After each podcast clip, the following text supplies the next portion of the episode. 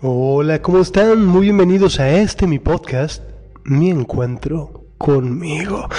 Desde ya quiero desearles muy buenos días o tardes o noches, dependiendo dónde y cuándo me estén escuchando. Les quiero agradecer también por su tiempo, su energía, su oreja y su atención. Y claro, gracias por hacer de este podcast algo vivo y compartirlo con quienes tengan cerca o lejos a través de la World Wide Web y lo puedan discutir, hablar, reinterpretar, asumir como propio y darle todas las vueltas necesarias para hacer que este podcast esté vivo y genere en nosotros el bienestar de discutir estas ideas. Ya saben que están más que invitados a enviarme un mensaje privado por Instagram con cualquier queja, crítica, sugerencia o punto de vista ya sea parecido o disidente de esto que les estoy diciendo. Así que, sin más preámbulos, principiemos. Esta es la segunda parte del resumen interpretativo de los 10 puntos del código del héroe de William McRaven. Sí, entonces, ¿cómo?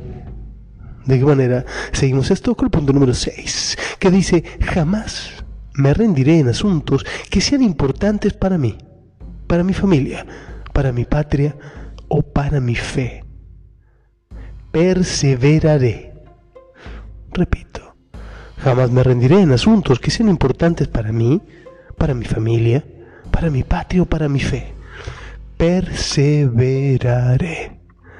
La enorme importancia no solo de la perseverancia, sino del hecho de entender que debemos ser perseverantes en cuestiones, en asuntos que revisten una importancia crucial para nosotros, para nuestra familia, para nuestro entorno, para la gente que consideramos importante.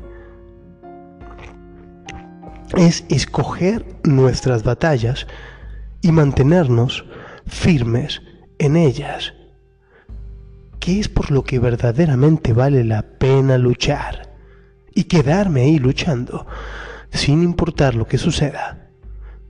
Por eso hay que ser muy precavidos, muy cautelosos al escoger qué batalla vamos a ser parte de y cuáles no. Por eso no solo las batallas que son importantes para mí, sino para estas personas, para este grupo de gente que para mí es importante. Por eso incluye a la familia, a la patria y a la fe. Perseverar. Intentarlo una y otra vez. Seguir adelante porque yo creo que es algo importante. Porque seguir luchando esta batalla va a darme algo que para mí, para mi gente, para quienes creen en lo que yo creo, es importante, es sustancial, nos aporta. No seamos displicentes, rápidos en huir de una batalla que ya escogimos, que ya entendimos que era importante. Tomarnos todo el tiempo del mundo para escoger esas batallas y luego no movernos de ahí. No tomar decisiones apresurado, tomaros el tiempo necesario para saber dónde quedarme, dónde no vale la pena que invierta mi tiempo. Pero una vez que sopesé, entendí, analicé que este es el lugar en donde debo estar, que esa es la batalla que debo luchar, no retirarme fácilmente, mantenerme ahí luchando, avanzando, retrocediendo, mantenerme en esa batalla que ya entendí, consideré y analicé que debía ser luchada por mí. Perseveraré. Punto número 7. Sea cual sea el trabajo que se me asigne, sea cual sea el deber al que soy obligado, lo cumpliré lo mejor que pueda en la medida de mis posibilidades. Sea cual sea el trabajo que se me asigne, sea cual sea el deber al que soy obligado, lo cumpliré lo mejor que pueda en la medida de mis posibilidades. La importancia del deber de lo que son mis obligaciones, de lo que son mis responsabilidades, aquello de lo cual yo estoy a cargo y soy responsable. Recuerden que no podemos delegar la responsabilidad, podemos delegar una tarea, pero no la responsabilidad de eso que es nuestro deber, ya sea en el trabajo, ya sea con nuestra familia, ya sea con tus amigos, con tu pareja. ¿Cuál sientes, cuál entiendes que es tu deber como amigo? Hablar de eso con tus amigos. ¿Cuál entiendes que es tu deber con tu familia? Hablar de eso con tu familia entender cuáles son los deberes de cada uno. Y esos te tienes que hacer cargo. De una forma consensuada, de una forma de entender, eso es lo que a mí me toca hacer, yo escojo hacerlo, yo quiero hacerlo, acepto esta responsabilidad, acepto este deber y una vez que lo acepté, pues ahí me toca. Y me toca quedarme claro que por supuesto cambian las circunstancias, cambian las situaciones y ahí es donde viene la plática, pero no dejar de lado ese deber simplemente porque ya no es cómodo, simplemente porque es difícil, simplemente porque se presenta un obstáculo, una barrera, un problema, siempre se van a presentar problemas y obstáculos. Pero si aceptas ese deber, te haces cargo y ahí te quedas. Si quieres replantearlo decir, oye, yo ya no quiero hacerme cargo de esto, a mí no me interesa estar en una familia a este costo, a mí no me interesa ser tu amigo de en estas condiciones, a mí no me interesa tener pareja de esta forma. Claro, eso es totalmente platicable. Pero si estás ahí, aceptas estar ahí y quieres estar ahí, cumple con tus deberes. En la medida de tus posibilidades, claro. Pero tienes que dar lo mejor de ti. Tienes que hacerte cargo de eso que has dicho, que has tomado, que has dado tu palabra, de lo que te ibas a hacer cargo. Y eventualmente, claro, lo puedes platicar, pero cuando la gente cuenta contigo, cuando tu familia cuenta contigo, cuando tus amigos cuentan contigo, cuando tus compañeros de trabajo cuentan contigo, cuando tus compañeros de equipo cuentan contigo, cuando tu pareja cuenta contigo, no puedes desafanarte con tanta tranquilidad. Tienes que permanecer en ese lugar porque dice tu palabra. Y por supuesto, si las situaciones cambian, poder platicarlo, pero primero la plática y no abandonar el deber. Pasemos al punto número 8 que dice, utilizaré mis talentos únicos para inspirar a los demás y darles la esperanza de que mañana será un mejor día. Utilizaré mis talentos únicos para inspirar a los demás y para darles la esperanza de que mañana será un mejor día. Tú yo, todos, absolutamente todos, tenemos aptitudes, cualidades únicas. Nadie más las posee en esa forma, en esa intensidad. No, nadie más puede hacer lo que tú haces de la forma exacta en la que tú lo haces. Esa es una realidad. Y tienes que usar ese don. Eso que se te da tan bien, tan fácil, eso que lo hace ver tan fácil, puede ser un don de gente, puede ser un don de mando, puede ser un don de amabilidad, puede ser un don en un arte, puede ser un don en un arte manual, en un arte intelectual, la forma que hace sentir a otro, la forma quizás que no te afecta, el daño que otros hacen, en fin, infinidad de posibilidades en las cuales tienes que trabajar, entender, aceptar y luego usar. ¿Para qué? Para formar un mundo mejor. ¿Cómo es un mundo mejor? Un mundo en el cual a ti te gustaría vivir. No en el que nos tocó vivir, sino uno en el cual te gustaría transformar este mundo que tenemos en un mundo que digas, wow, eso sí vale la pena. Me gusta estar aquí. A la gente le gusta estar aquí. Me siento cómodo, me siento en casa, me siento en paz inspirar a través de qué? De tu arte, de eso que haces, de tu trabajo, de tu pasión, de tu hobby. Inspirar. Nunca des por sentado el valor, el poder de la inspiración, de la motivación, porque con un poco de inspiración se crea un universo entero. Con un poco de inspiración alguien piensa en cruzar el océano Atlántico y encontrarse con tierras inexploradas por la gente de esos lugares. Con un poco de inspiración, alguien crea algo que no existía, un libro, una obra de arte, alguien interpreta el mundo de una manera totalmente distinta, con un poco de inspiración, con un poco de inspiración y motivación, alguien descubre una, una vacuna o inventa la solución a un problema antes irresoluto. Inspiración. Puede ser una sonrisa, una sonrisa que le alcance a alguien para, hacerse, para sentirse mejor y poder hacer cosas bonitas para los demás. Nunca sabes a quién le va a hacer falta una sonrisa, una palabra de aliento, una mirada compasiva en un mundo que tiende a hacernos olvidar a quién tenemos al lado. En un mundo que tiende a decirnos, no mires al lado, ocúpate de lo tuyo. No importa lo que pase alrededor, tú ocúpate de lo tuyo. No te metas donde no te llaman. Y si nadie se mete donde no lo llaman, las injusticias van a seguir pasando. Y el mundo no va a ser un lugar mejor si alguien no alza la voz con fundamentos. Si alguien no alza la voz con una visión de futuro, si alguien no se anima a expresar lo que muchos no quieren que expreses, Hoy en día estamos en una era de la hipercomunicación donde muchísimos temas están vedados, donde no se puede opinar distinto a la masa, a la mayoría sobre ciertos temas. El derecho a expresarse, a la libre opinión, está cercenado por la opinión de la mayoría. Hay temas que son políticamente correctos y quizá alguien los toma de una manera distinta en una red social en una plática, eh, en una plática entre amigos, donde haya gente no tan amiga, donde haya gente no tan conocida, te van a estigmatizar, a colgar carteles y etiquetas y a prejuzgar si no dicen lo que todos esperan oír sobre ciertos temas que hoy en día ya no son polémicos, sino que se da por sentado que hay una sola opinión preponderante, no se puede opinar distinto.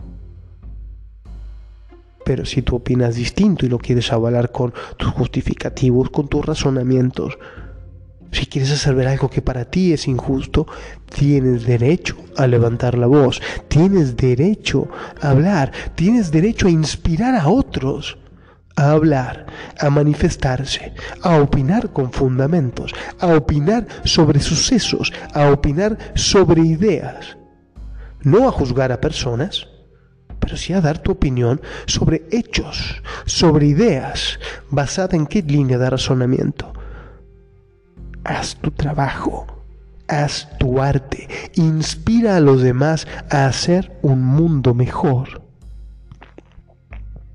y da esperanza. Una esperanza de que no todo está perdido, una esperanza de que mañana puede ser mejor, una esperanza de que las cosas eventualmente van a salir bien, de que las cosas eventualmente van a mejorar. Nos haremos más resilientes y más duros a aguantar, a tolerar, a soportar.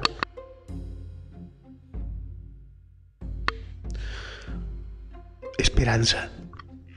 Dar esperanza, inspirar, para que la gente sienta paz la paz de que las cosas van a salir mejores.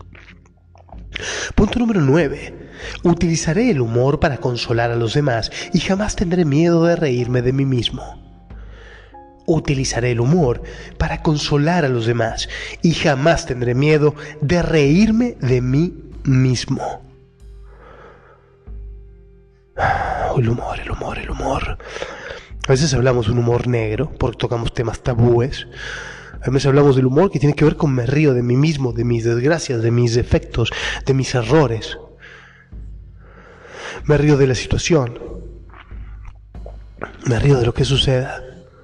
Y darnos ese derecho a, a reírnos bien intencionadamente, hallar la comedia aún en un funeral, aún en las vistas de una desgracia. Para burlarme de una desgracia, no.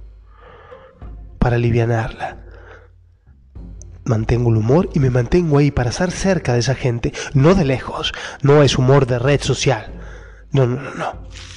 Estamos hablando de un humor con una persona que está ahí, que está sufriendo y que usas el humor para aliviar y tú te quedas ahí con esa persona. No te estás burlando, le quieres hacer más liviana la carga.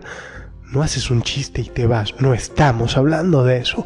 Estamos hablando de usar el humor para aliviar con tu compañía, con tu risa como forma de terapia, con tu risa y la risa del otro como medicina, donde te ríes con alguien, no de alguien, donde buscas humor para alivianar, no para juzgar, no para burlarte, no para hacerte mofa e irte, sino para estar ahí y decir, yo estoy aquí. Sé que estás pasando por un mal momento, pero fíjate, hasta en los peores momentos podemos encontrar la manera de reírnos. No porque no nos importe, sino porque duele demasiado. Y quedarnos pensando en eso que duele demasiado solo hace que nos duele más. Usar el humor para avanzar, para aliviar, para seguir adelante y para decirle al otro, aquí estoy. Décimo punto. Sin importar lo grande o pequeña que sea la ofensa en mi contra, trataré de perdonar. Ser el vencedor, no la víctima. Sin importar lo grande o pequeña que sea la ofensa en mi contra, trataré de perdonar. Seré el vencedor, no la víctima. El enorme poder curativo del perdón. La enorme, enorme maravilla de aceptar el perdón y de dar el perdón lo sanador que es perdonar, no quedarme con la rabia, no quedarme con la impotencia, no quedarme con el resentimiento. Perdonar, dejar ir. La ofensa ya se hizo. Quizás la persona ni siquiera pida perdón, pero tú necesitas perdonar igual. Quizás la persona no merezca perdón, pero tú necesitas dejarlo ir. Si estás pensando en venganza, estás activamente reviviendo ese dolor. Si estás pensando en que quieres que a la otra persona le vaya mal, estás pensando, estás activamente reviviendo ese dolor y esa molestia. Mientras más energía le des a ese suceso y lo sigas pensando y repensando, viviendo y reviviendo, analizando y reanalizando, más vivo va a estar ese dolor. Cuando perdonas y dejas ir algo que ya está hecho, Perdonar, no olvidar, sino dejar ir ese suceso, que ya no tiene arreglo, que ya pasó, que ya se resolvió, es un hecho. Fue un accidente, ya sucedió. Fue con saña, ok, fue con saña. Alguien hizo daño a propósito. Ok, ya pasó, ya no se puede reparar, ya no se puede prevenir, ya no hay nada que hacer. Busca la manera a tu tiempo de dejarlo ir, de perdonar, no por el otro, por ti. Porque si sigues pensando, y esto no es justo, y qué le hago, y lo tiene que pagar, y tiene que hacer algo al respecto, y yo tengo que hacer algo al respecto, ¿cómo voy a dejar que esta persona haga esto y se salga con la suya? Ni siquiera le importó, ni siquiera pidió perdón, ni siquiera le importa absolutamente nada de cómo me siento, no es justo, no me lo merezco, no se lo merece. Nunca vas a salir de ahí, vas a perpetuar ese dolor durante mucho más tiempo del necesario. Por eso tienes que cuidarte. ¿Y cómo nos podemos cuidar? Perdonando. Nos podemos hacer bien perdonando. Simplemente buscando la manera de perdonar, de dejar ir por nosotros, por nuestra paz, por nuestro amor, por nuestro bien. El enorme poder curativo del perdón. Y eso nos va a hacer vencedores, no la víctima de la ofensa recibida, de la agresión, del dolor recibido, sino la persona que salió adelante de ese dolor tan grande y sin embargo puede seguir sonriendo, va a seguir su vida adelante y no se va a quedar aferrado a ese suceso. Espero que les haya gustado este resumen interpretativo de los 10 puntos del código del héroe de William McRaven, editorial Planeta, son 10 virtudes para transformar el miedo en valentía, del mismo autor de Tiende tu cama.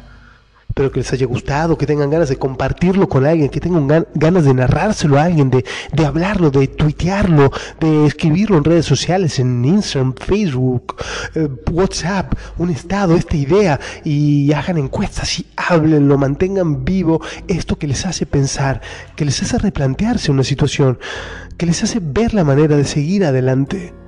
Así mantengamos este podcast y esta línea de pensamiento y concientización crítica viva. Espero estén teniendo muy buen día o tarde, noche, donde sea y cuando sea que me estén escuchando. Y les quiero agradecer por su tiempo, por su energía, por su atención, por su oreja. Yo me despido y les quiero agradecer por su atención. Gracias.